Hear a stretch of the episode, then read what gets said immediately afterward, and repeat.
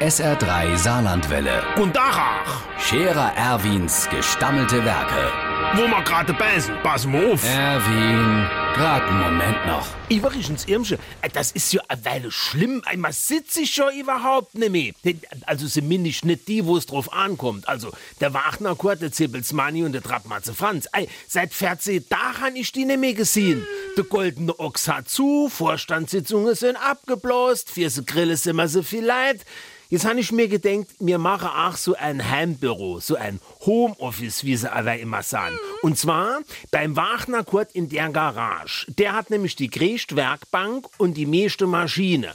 Dort kann man gut schaffen. So. Und für den unwahrscheinlichen Fall, dass einer von uns durchtritt, bauen wir vis-à-vis von der Werkbank, also quasi gegenüber an der Wand, dort bauen wir die Thek aus unserem Vereinsheim auf, samt Zappanlage, Zap, Zap, Zappanlage.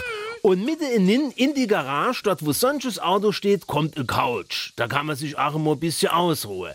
Dieses Homeoffice tun mir jetzt immer abwechselnd vier über der Anna Tag nutze. Mode Kurt, Mode Manni, Mode Franz und mal ich. Also, ich bleibe jetzt daheim und gehen bei der Kurt in die Garage ins Homeoffice. Nur was noch nicht geklärt ist, ist das mit der Kantine. Wenn du vielleicht tätst immer etwas vorbeibringe, so ein bisschen was zur Auswahl natürlich, stell's einfach hin, aber so, dass es Garage doch noch aufgeht.